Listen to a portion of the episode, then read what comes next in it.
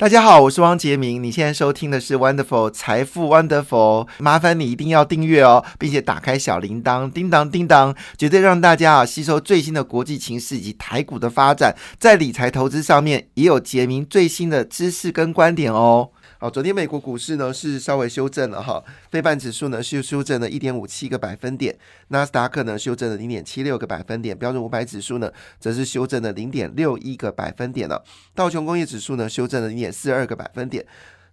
为什么会跌呢？好，那欧洲股市也跟着就下跌了。那德国股市呢，经过连续上涨之后呢，昨天修正了零点二六个百分点哦。法国股市呢则修正了零点二一个百分点。那亚洲股市部分呢，普遍是上涨的。那印度呢是涨了零点二三个百分点哦。那这个菲律宾也往上走高了零点五个百分点，大部分市场都是走高的。到底为什么昨天的美国股市会修正呢？那我们知道昨天是美国联储局开会，果不其然，都如大家所预期的，就是升息两码。那既然升息两码，美国股市就产生了一个所谓的利多，呃，短时消失的一个状况。股价做了修正，那真正理由是什么呢？因为 美国联准局呢发布了一个很重要的讯息，什么讯息呢？他说哦，整个降息要等到二零二四年，而不是他预期的二零二三年下半年就会降息。那这个是这个讯息出来之后呢，就把整个升两码的利多呢。全部都消化掉，股市呢反而是下跌的。那同时间呢，美国联准局也认为，明年的美国失业率呢会是四点六个百分点，吓坏大家了。为什么呢？因为现在美国失业率是三点七个百分点。这四点六个百分点是大幅的高于现在的状况，所以呢，对明年的 GDP 呢又往下掉。那现在最新的数据显示，明年的美国呢依旧会经济增长，但是呢，整年 GDP 大概只剩下零点五个百分点了。那这个消息出来，肯定对于道琼斯还有标准五百指数一定具有杀伤力。所以昨天的股市呢是一个修正的状况，但是呢，好消息是这样子的。原本呢，认为美国最高利率很可能会升到百分之六，也就是说明年呢，应该还会再升三到四次的利息。但是呢，最新的数据显示，美国联准局利率呢，应该最高只会到四点九个百分点，意味着就会再升一码半。好，那一码半呢，这是比预期哦是少很多的。那也就是说呢，终点的利率很可能是在四点九个百分点，而不是百分之五，也不是百分之六。所以到底你应该是看哪一边呢？是看失业率会到四点六个百分点，还是利率呢只会到四点九个百分点？那昨天呢公布这个消息之后呢，市场对于美元是反应比较冷淡的，所以昨天的美元呢对一篮子货币呢还是一个下跌的状况，所以意味着呢。大家对于美国的经济呢，似乎还没有太多乐观的期待哦。好了，当然大家比较关心的事情还是台积电的 ADR，还有联电的 ADR 哈。那昨天呢，NVIDIA 是下跌了二点二个百分点。昨天板卡的股票全面上涨啊，主要原因是因为庆祝了 NVIDIA 在前天晚上呢大涨了超过三个百分点。那今天还会继续上涨呢？板卡这个行业我比较不熟，所以没有办法给大家答案。好，但是可以确定一件事情是，NVIDIA 跟这个。AMD 还有包括英特尔啊，在今年到明年呢，会出新的平台。那这出了新的平台，就是有新的市场跟新的业绩嘛，哈。想让现在呢，高速运算跟云端是一个主流的一个行业。所以呢，这板卡的股票呢，经过一年的修正之后，昨天呢，呃，就年初至今的修正之后呢，昨天呢，已经开始明显的走高。那板卡当然最注注意的就是技嘉、维新等等。那我们就继续看着发展的状况。这个股票我不熟，所以只是告诉大家，昨天呢，板卡的股票有往上走高。那昨天台积电呢的 ADR 是下跌了零点六一个百分点，跌幅比费半指数来的低哦。我刚才有说费半指数呢是跌掉了一点五七个百分点。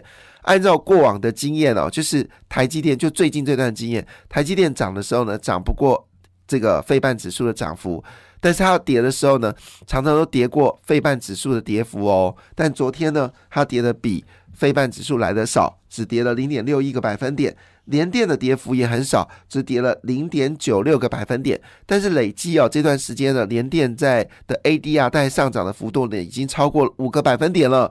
所以呢，修正零点九六个百分点，应该还是可以接受的范围哦。好，这就是我们看到最新的美国股市的一个状况。回到台湾来哦。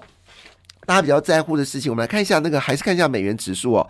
哇，美元指数呢已经跌到一百零三点六一点了，之前还有一百零五点了，现在已经跌到一百零三点六一点了，所以肯定呢台币应该还会持续的一个升值。那台币再升值的话呢？再升值的话呢，当然对于外资买进台股确实有一些帮助哦。好，昨天呢，其实最关心的数据呢，最关心的应该是 IC 设计股哦。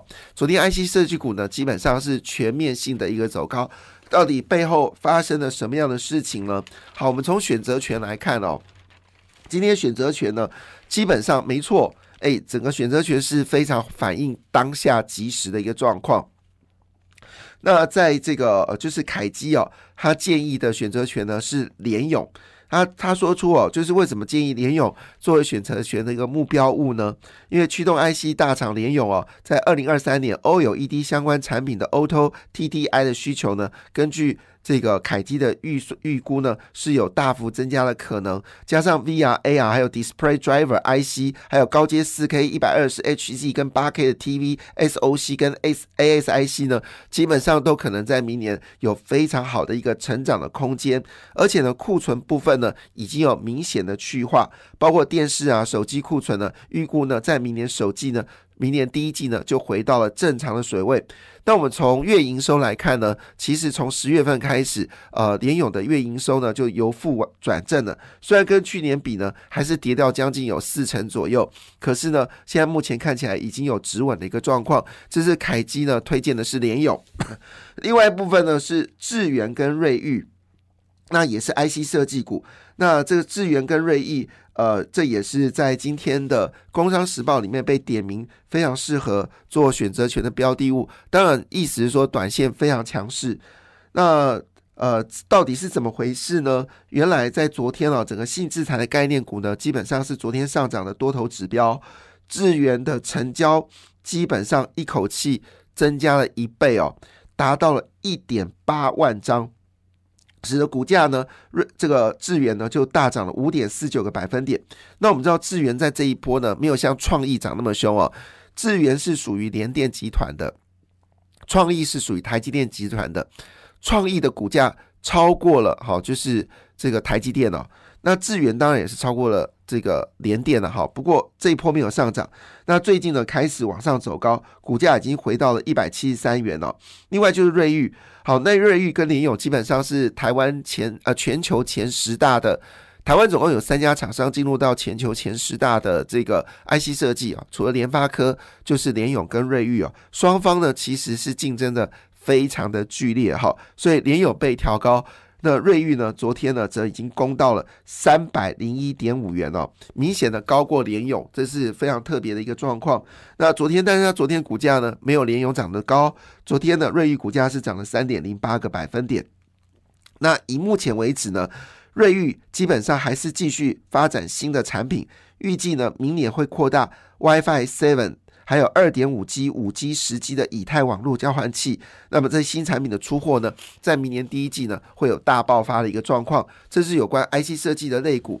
另外一部分呢，在选择权部分哦，也被推荐的，就是我们说的 PCB 的三雄，好，就是 HDI PCB 的三雄，就是南电、星星跟景硕。那目前为止呢，星星是被提到最多的一家公司啊，而他们这波股价呢，其实修正幅度非常剧烈，修正最严重的时候呢，基本上是打了四折，但是它业绩呢，基本上还算不错，所以换个角度来看呢，明年应该会有不错的表现哦。那所以呃，当然全球市场呢，应该会恢复一个相对稳定的状态。虽然美国联准局认为明年的失业率呢，会高达到四点六个百分点。但是呢，因为美国的利率不再升了，加上通膨已经逐渐的稳定下来，所以整个股票市场都认为说，其实资金应该会回流到资本市场。在当下这个情况之下，最适合投资的商品，对于保守族群来看，一定是债券啊，这毋庸置疑。像最近的所谓的非投资等级的债券，或者是投资型等级的债券，或者是新兴市场债。基本上跌幅最高到百分之二十。所以人家说，如果利率回档，美元走软的话呢，这些所谓的非投资等级的债券，还有新涨债呢，肯定有十到二十 percent 的一个回来。那加上呢，现在的利率呢，大概都在六点六个百分点，所以你现在买进债券呢，表示未来只光领息呢，大概都会领到六点六的相对高的利率。那美国投资型的债券利息呢？目前的利率大概在五点四点八到五点二个百分点，也就是说，你现在买美国投资型的债券呢，你每一年可以领到的利息大概就四点八到五点二。呃，最近呢，很多的这个债券呢都在除息，那除息利率看起来也不错。